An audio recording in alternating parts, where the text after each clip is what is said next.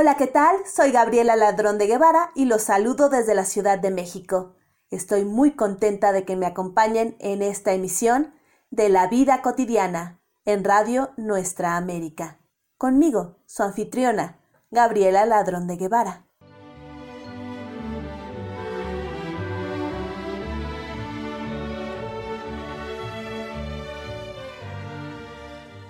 Esta sesión es sorprendente, un regalo para los oídos. Hoy vamos a oír narraciones de diferentes autores y también poemas, poemas de autores contemporáneos. Hoy, en La vida cotidiana, empezamos.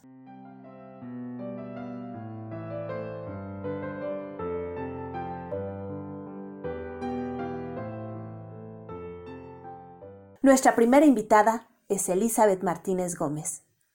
Ella nació en Morelia, Michoacán y vive en la Ciudad de México. Es psicóloga de profesión y narradora de corazón. Con más de 15 años de experiencia contando historias, ha estado en los lugares más inimaginables compartiendo sus narraciones, en playas, montes, kioscos, escuelas, museos y demás. En La Habana, Cuba y en Santa Fe, Argentina, ha participado también como narradora. Su pasión es contar historias a niños, niñas, jóvenes, adultos, abuelas y abuelos. Y le fascina que le regalen el privilegio de una mirada, sonrisa, lágrima o palabra de comprensión y cariño. Hoy nos va a compartir del libro de los abrazos de Eduardo Galeano algunos relatos. Los relatos son Amarés, La Noche 1, el diagnóstico y la terapéutica, y La Noche 2. Todos de Eduardo Galeano. Eduardo Galeano es un escritor uruguayo, nacido en Montevideo el 3 de septiembre de 1940 y fallecido en la misma ciudad el 13 de abril de 2015. Fue periodista y escritor, considerado uno de los más influyentes de la izquierda latinoamericana. Sus libros más conocidos son Las Venas Abiertas de América Latina y Memoria del Fuego, que han sido traducidos a más de 20 idiomas. Sus trabajos trascienden géneros y combinan documental, ficción, periodismo, análisis político e historia. Y en voz de Elizabeth Martínez tenemos hoy relatos de su libro de los abrazos. Un saludo cordial desde la Ciudad de México. Soy Elizabeth Martínez Gómez y del libro de los abrazos del escritor uruguayo Eduardo Galeano, unos relatos. Amares. Nos amábamos rodando por el espacio y éramos una bolita de carne sabrosa y salsosa. Una sola bolita caliente que resplandecía y echaba jugosos aromas y vapores mientras daba vueltas y vueltas por el sueño de Elena y por el espacio infinito, y rodando caía, suavemente caía, hasta que iba a parar al fondo de una gran ensalada. Allí se quedaba aquella bolita que éramos ella y yo, y desde el fondo de la ensalada vislumbrábamos el cielo, nos asomábamos a duras penas a través del tupido follaje de las lechugas, los ramajes del apio y el bosque del perejil, y alcanzábamos a ver algunas estrellas que andaban navegando en lo más lejos de la noche. La noche 1. No consigo dormir. Tengo una mujer atravesada entre los párpados. Si pudiera, le diría que se vaya. Pero tengo una mujer atravesada en la garganta. El diagnóstico y la terapéutica. El amor es una enfermedad de las más jodidas y contagiosas. A los enfermos cualquiera nos reconoce. Hondas ojeras delatan que jamás dormimos. Despabilados noche tras noche por los abrazos, o por la ausencia de los abrazos y padecemos fiebres devastadoras y sentimos una irresistible necesidad de decir estupideces. El amor se puede provocar dejando caer un puñadito de polvo de creme, como al descuido, en el café o en la sopa o el trago. Se puede provocar, pero no se puede impedir. No lo impide el agua bendita, ni lo impide el polvo de hostia. Tampoco el diente de ajo sirve para nada. El amor es sordo al verbo divino y al conjuro de las brujas. No hay decreto de gobierno que pueda con él, ni pócima capaz de evitarlo, aunque las vivanderas pregonen en los mercados infalibles brebajes con garantía y todo. La noche 2 Arránqueme, señora, las ropas y las dudas. Desnúdeme, desnúdeme. Agradecemos a Elizabeth Martínez su participación. Muchísimas gracias por sus bellos relatos.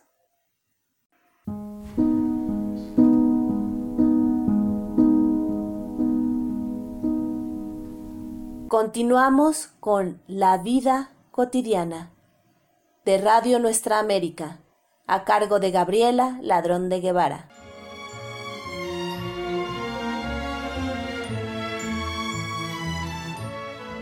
A continuación, nuestro siguiente invitado, el doctor Guillermo Holguín, compartirá con nosotros Un cuento vacío de Rocío Sáenz. Guillermo Holguín es un contador de historias por pasión, un amante de la literatura y también pintor. Escribe cuentos y todo esto lo hace ahora que ya es un médico retirado, después de más de 30 años de participar en la Secretaría de Salud en México. De él escucharemos a continuación su versión de Un cuento vacío de Rocío Sáenz. Buenas tardes. Muchas gracias a la doctora Gabriela Ladrón de Guevara de León por su invitación. Soy Guillermo Holguín Castro y el día de hoy les quiero compartir un cuento vacío de Rocío Sainz. Había una vez un cuento enojado. ¿Por qué estaba enojado? Porque no tenía nada, ni hadas, ni duendes, ni dragones, ni brujas, ni siquiera tenía un lobo o un enano. Los otros cuentos ya lo tenían todo. Blancanieves tenía sus siete enanos. Pulgarcito tenía sus grandes y veloces botas. Alicia tenía todo un país de las maravillas. Pero nuestro cuento estaba vacío. Fue a visitar a las hadas madrinas, pero ellas estaban muy ocupadas. No podemos ayudarte, le dijeron. ¿Te imaginas? En la Bella Durmiente necesitan hasta trece hadas. Estamos todas muy ocupadas. Nuestro cuento se fue a ver si conseguía algún dragón, pero todos tenían contrato en los cuentos chinos. Trató de conseguir algunos duendes, pero ya estaban trabajando. No pudo conseguir ni duendes, ni hadas, ni dragones. Estaban tan descontento que no quería salir de su casa. Nunca más. Le daba vergüenza que lo vieran salir tan vacío. Así que nuestro cuento se negaba a salir. Los otros cuentos se hicieron tan famosos que Pinocho y Blancanieves se hicieron estrellas de cine y salían retratados en todos los periódicos. Hasta la humilde Cenicienta llegó a estrella de cine. Pero claro, Cenicienta tenía un príncipe y zapatillas de cristal, y nuestro cuento seguía vacío, y no volvió a salir de su casa. Los otros cuentos salían, se divertían, andaban de pata de perro por todos lados. Los niños del mundo siempre estaban pidiendo que les contaran un cuento, y pedían y pedían y pedían. Y los cuentos andaban ocupadísimos, de acá para allá, con sus carrozas, sus princesas, con sus barcos y piratas, con sus hadas y sus duendes. Y los cuentos viajaban de un país a otro, de un idioma a otro, andaban por todo el mundo. Nuestro cuento vacío seguía encerrado en su casa, muy triste y solitario. Los niños del mundo seguían pidiendo cuentos y más cuentos hasta que se acabaron todos. No quedó ni un solo cuento, se gastaron todos y el mundo se quedó sin historias que contar. Entonces, un niño se acordó del cuento vacío, pero él no quería salir. Le daba pena. No tenía ni brujas, ni princesas, ni zapatillas de cristal. No tenía nada. Era un cuento vacío. Pero los niños con su ingenio lo sacaron y lo llenaron de cosas. Le pusieron luciérnagas y salió un cuento fantástico. Y le pusieron naves espaciales y salió un cuento de aventuras. Le pusieron un ratón en bicicleta y quedó un cuento chistoso.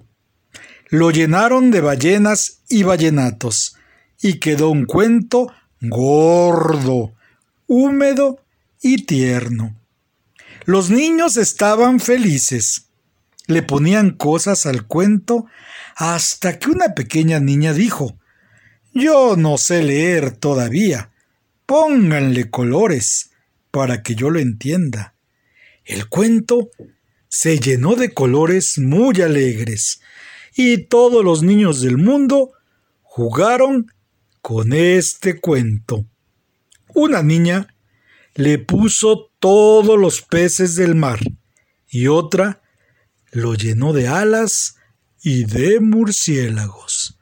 Y un niño lo llenó de minerales preciosos y el cuento brilló. Y otro le puso un marcianito verde y un super pingüino azul. Ya tenía historias que contar y fue un cuento feliz. ¿Y tú? ¿Qué le pondrías? Muchísimas gracias al doctor Guillermo Holguín por su peculiar versión de Un cuento vacío de Rocío Sáenz.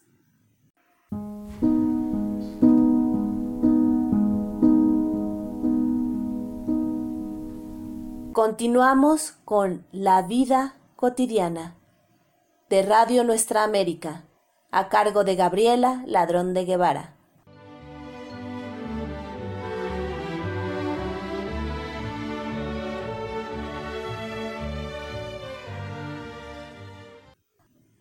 Nuestro siguiente invitado es Javier Trejo Tavares, también mexicano, pero en este caso dejemos que él mismo se presente.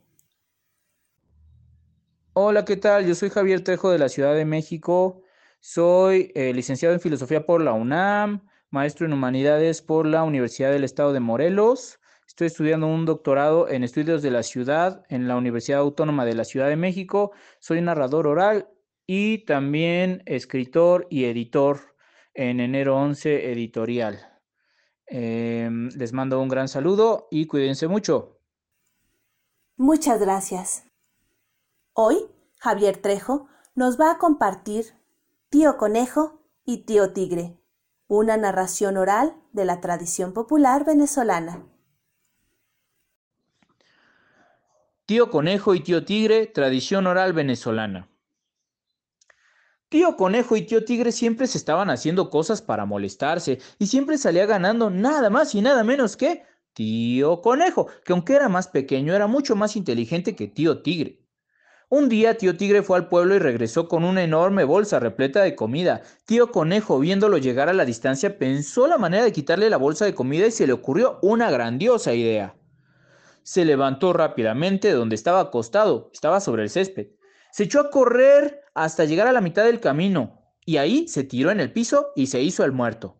Cuando tío Tigre apareció, dijo, Vaya, un conejo muerto, de no ser porque es muy pequeñito, me lo llevaría para comer.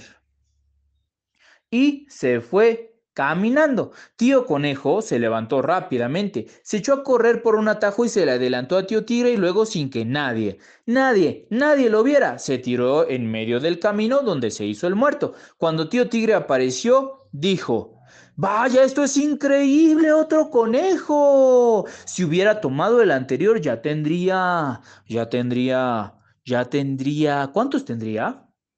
Ya tendría dos pero uno solo es muy poquito. Y tío Tigre siguió caminando. Tío Conejo se levantó rápidamente donde estaba echado. Se echó a correr por un atajo y se le adelantó a tío Tigre y luego sin que nadie, nadie, nadie lo viera, se tiró en medio del camino donde se hizo el muerto. Cuando tío Tigre lo vio, dijo, esto es un milagro, otro conejo. Si hubiera tomado los dos anteriores, ya tendría... Ya tendría... Ya tendría... ¿Cuántos tendría? Ya tendría tres. Pero bueno, todavía puedo regresar por ellos y esta noche cenaré un riquísimo estofado de conejos. Y tío Tigre dejó la enorme bolsa de comida al lado del conejo que creía que estaba muerto para regresar más rápido por los conejos que creía que había dejado en el camino. Cuando ya iba bien lejos, tío conejo feliz de la vida se levantó del piso, cargó la enorme bolsa de comida y se fue corriendo. Y desde ese entonces, tío tigre sigue buscando, aún el día de hoy, los otros dos conejos. Muchísimas gracias al maestro Trejo por esta hermosa narración.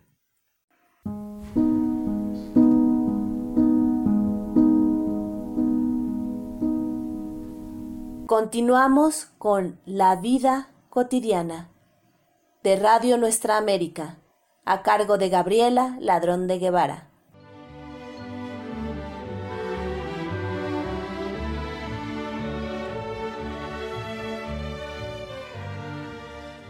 El maestro Javier Trejo tiene casi 20 años de experiencia en la narración oral y de manera muy generosa el día de hoy también nos regala otro cuento de la tradición oral venezolana. Muchísimas gracias. Escuchémoslo. El pajarito de la patita lastimada, tradición oral venezolana. Un día, un niño que iba jugando con una vela puso un poco de cera en la rama de un árbol. Pasaron las horas del día y la cera se derritió. Un pajarillo que iba volando por allí dio un giro en el aire y se posó sobre la rama con cera. Cuando intentó alzar el vuelo se dio cuenta de que tenía la pata pegada a la rama. Así que aleteó tan fuerte y con tantas ganas que cuando pudo desprenderse ya tenía una pata lastimada. El pájaro dio la media vuelta y le habló a la cera en la rama. Le dijo, Cera que lastimaste mi pata, cúrame mi pata, por favor. Y la cera le respondió. Le dijo que eso no era culpa suya, que eso era culpa del sol que la había derretido, que fuera con el sol y le dijera a él. El pajarillo fue volando hasta donde estaba la casa del sol y cuando la encontró le, dijo al sol que como él había derretido, derretido la cera, que había lastimado su pata, tenía que curarle su pata.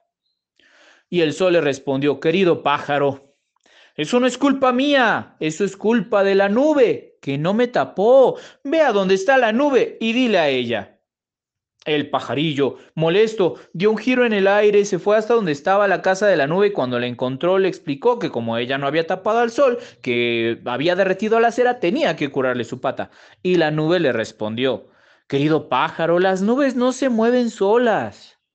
Eso es culpa del viento que no me empujó. Ve a donde esté el viento y dile a él. Y el pajarillo, molesto, dio un giro en el aire y fue hasta donde estaba el viento. Y cuando lo encontró, le dijo que como él no había empujado a la nube, que no había tapado al sol, tenía que curarle su pata. Y el viento le respondió, Querido hermano, eso no es culpa mía, eso es culpa del muro que me detuvo. Ve a dónde está el muro y dile a él. Y el pajarillo, molesto, dio un giro en el aire y bajó a la tierra. Dando de brinquitos sobre su patita buena, encontró al muro y cuando lo encontró le explicó que como él había detenido al viento, que no había empujado a la nube, que no había tapado al sol, tenía que curarle su pata. Y el muro le respondió, Pájaro, eso no es culpa mía. Eso es culpa del hombre que me construyó. Ve a donde el hombre y dile a él. Y el pajarillo entró a la casa del hombre. Dando de brinquito sobre su patita buena, atravesó toda la casa del hombre hasta que llegó a la habitación del hombre. Y cuando llegó a la habitación del hombre y entró, se puso justo enfrente del hombre y le dijo, Hombre que construiste el muro que detuvo el viento, que no empujó la nube, que no tapó el sol, que derritió la cera, que lastimó mi pata. Cúrame mi pata. Tienes que curarme mi pata. Y el hombre le respondió, querido pájaro, eso no es culpa mía. Eh, yo construí el muro para protegerme a mí y a mi hijo del sol, de la lluvia, del viento. Lo siento mucho, pero no puedo ayudarte. Eso no es mi culpa, eso no es culpa de nadie. El pajarito se quedó muy triste. Pero el hijo del hombre, que había estado escuchando todo del otro lado del muro, entró y en la mano tenía la vela con la que había puesto en la rama la cera que derritió el sol, que no tapó la nube, que no empujó el viento porque el muro que construyó el hombre lo había detenido. Y viendo al pájaro tan lastimado, sintió necesidad de ayudarlo. Se le acercó y le curó su pata. El pájaro estuvo conforme, se alejó volando a la distancia. Y el Hijo del Hombre supo de una vez y para siempre que él formaba parte de todas las cosas. Muchas gracias.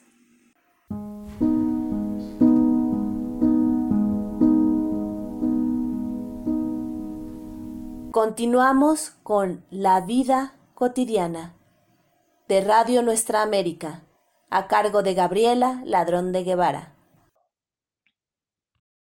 Muchísimas gracias a estos tres grandes narradores. Muchísimas gracias por sus bellas historias que nos llegan al corazón.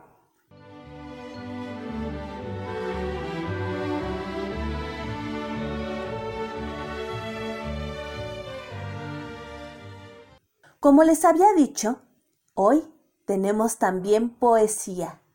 Comparto con ustedes de Héctor Ordóñez, de México, su poema 14, con la voz de Gabriela Ladrón de Guevara, su anfitriona. Poema 14. Tu rostro es lo que yo recuerdo. Amo mucho tu sonrisa. Pienso solo por un momento que puedo atravesar esa pared. Busco mi libertad, no seré esclavo. Mi alma quiero salvar. Maldigo este martirio. Mis minutos se volvieron sin interés. El dolor nubla mi intelecto, pero hablo tu dialecto. No quiero aplazarlo. Convoco mi sabiduría. Tu amor es mi axioma. Tú mueves todos mis átomos. Yo te ofrezco mi reino. Es cuando ocurre. Solo deseo tu bien. Acabo de entender. Lo sé, el amor conquista todo. Como les comentaba, este poema es de Héctor Ordóñez, mexicano, y es parte de su libro Poesía en tiempos de verdad. Héctor Ramiro Ordóñez Zúñiga, que es su nombre completo, nació en la Ciudad de México en 1974. Descubrió la poesía a la edad de 12 años y desde 1991 ha dedicado su producción poética de manera bilingüe, en inglés y en español. Ha tenido participaciones en recitales de poesía dentro del marco de la Feria Internacional del Libro del Instituto Politécnico Nacional en 2014. A su vez, ha participado en recitales dentro del programa Arte en tu Escuela, de la Dirección de Difusión y Fomento a la Cultura del Instituto Politécnico Nacional, con recitales bilingües en diversas escuelas de esta institución. Su trabajo de poesía en la enseñanza de lenguas se ha reconocido en el catálogo de buenas prácticas docentes de la Asociación Nacional de Universidades e Instituciones de Educación Superior de la República Mexicana. Se encuentra en proceso de creación de la serie Poesía para el Aprendizaje de Lenguas, de la cual ya se encuentra publicado el primer volumen, Poesía de Tiempos de Beldad, de donde hemos tomado este hermoso poema 14.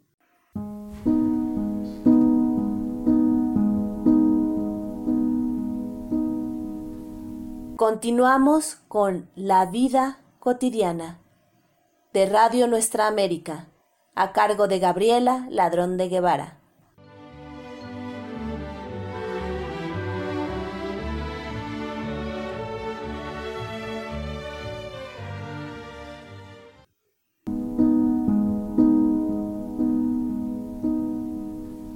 Continuamos con La vida cotidiana de Radio Nuestra América, a cargo de Gabriela Ladrón de Guevara.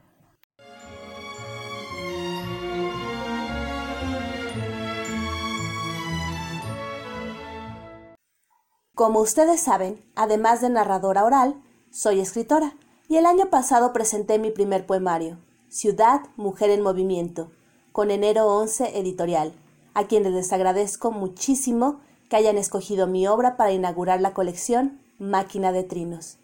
De este poemario comparto con ustedes uno de mis poemas más amados y más personales, que le dedico a mi barrio, Santa María la Ribera, y tiene ese nombre. Santa María la Ribera. Extraño tus calles llenas de gente, la realidad más allá de mi reja blanca, la compra en tu mercado bullendo con vida, mis marchantes saludando con sonrisas plenas. Extraño tus domingos de grandes familias, alameda llena, niños, perros, helados, dulces, panadería generosa con su dulce aroma, museo dando clases de geología sesuda. Extraño tu parroquia y a toda su gente, con su olor a incienso y a monjas silentes. Me falta el sermón del padre Miguel, sabio arcano, que más de un libro nos ha narrado. Extraño a los niños saliendo de la escuela, a los novios robándose besos en la esquina, a don Lucio y a sus tacos, a la Rosy y al Chema, todas las garnachas con grasa de la buena. Extraño la vida de mi viejo barrio, las voces, los cantos, los rezos, los santos, las cosas simples, las cosas bellas, las que ignoramos, si no es cuarentena. Muchas gracias.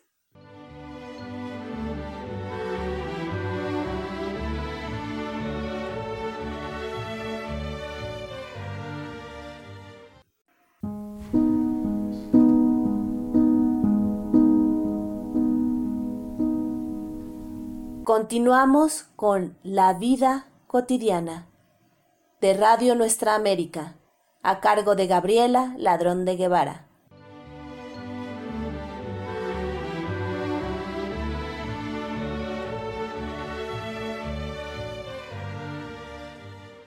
Con esto llegamos al final del programa del día de hoy. Muchísimas gracias por acompañarnos y muchísimas gracias a Elizabeth Martínez, Guillermo Holguín, Javier Trejo y Héctor Ordóñez por compartir con nosotros su trabajo. Les recuerdo que cada sábado y domingo a las 5 de la tarde, hora del este, tenemos una cita en la vida cotidiana, en Radio Nuestra América. Conmigo, su anfitriona, Gabriela Ladrón de Guevara. Para ponerse en contacto con nosotros, darnos sus comentarios y sugerencias, pueden mandarnos mensaje en nuestro Facebook, la vida cotidiana, o a nuestro correo electrónico, la vida cotidiana radio gmail.com. Les recuerdo que aquí, en la vida cotidiana, tenemos cuentos, relatos, poesía y color literario, a cargo de su anfitriona, Gabriela Ladrón de Guevara. Muchísimas gracias y hasta pronto.